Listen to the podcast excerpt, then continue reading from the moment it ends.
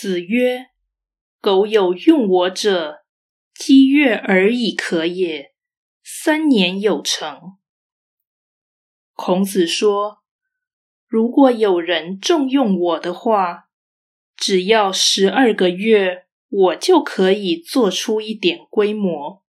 三年之后，必定成效显著。”道义阐释。孔子此言不是夸口，也不是求官，而是暗示掌权者如能贯彻道理或重用大才，便没有治国不成的事。一言之，政治腐败不是统治者无能，就是统治者无德。李民是简易之士。